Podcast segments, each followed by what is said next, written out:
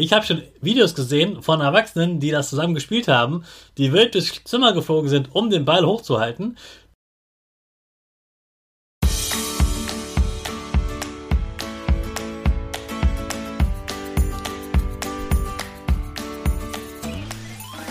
Ich wünsche dir einen wunderschönen guten Mega Morgen. Hier ist wieder Rocket, dein Podcast für Gewinnerkinder. Mit mir, Hannes Karnes und du auch.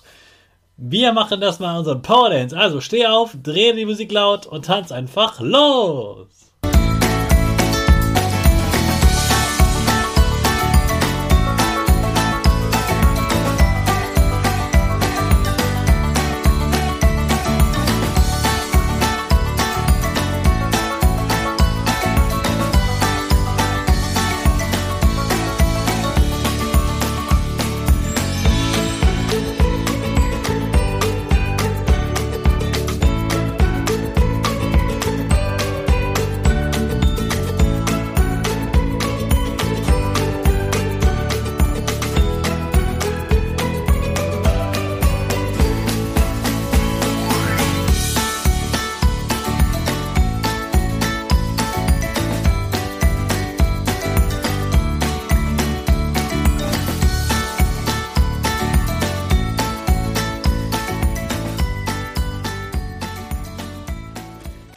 Super, dass du heute wieder mitgetanzt hast. Jetzt bist du richtig wach und bereit für den neuen Tag.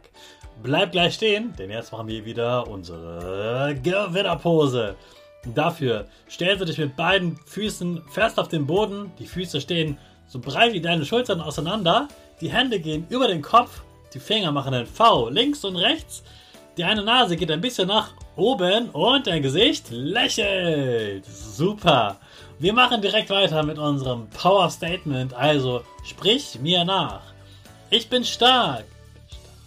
Ich bin groß.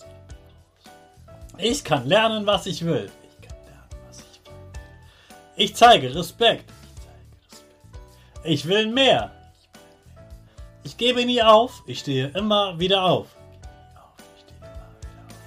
Ich bin ein Gewinner. Ich schenke gute Laune.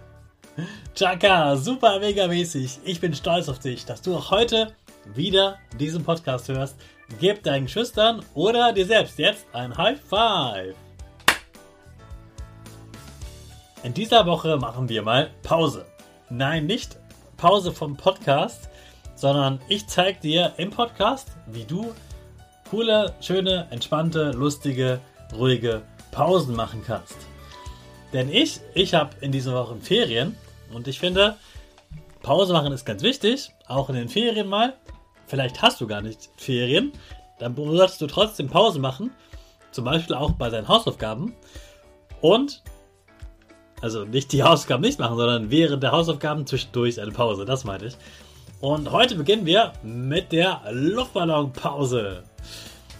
Natürlich brauchst du für die Luftballonpause eine Luftballon und du kannst das Spiel allein spielen oder wenn du Geschwister hast, macht es meistens noch viel mehr Spaß.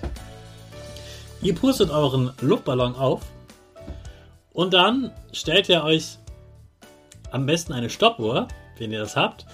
Und dann wird der Luftballon in die Luft geworfen und ihr müsst die ganze Zeit den Luftballon oben behalten. Egal wohin der Luftballon fliegt, auch wenn er in einen anderen Raum fliegt, wenn er auf das, über den Sofa fliegt, er darf auch das Sofa nicht berühren. Er darf nichts auf dem Boden oder was da drauf steht, berühren.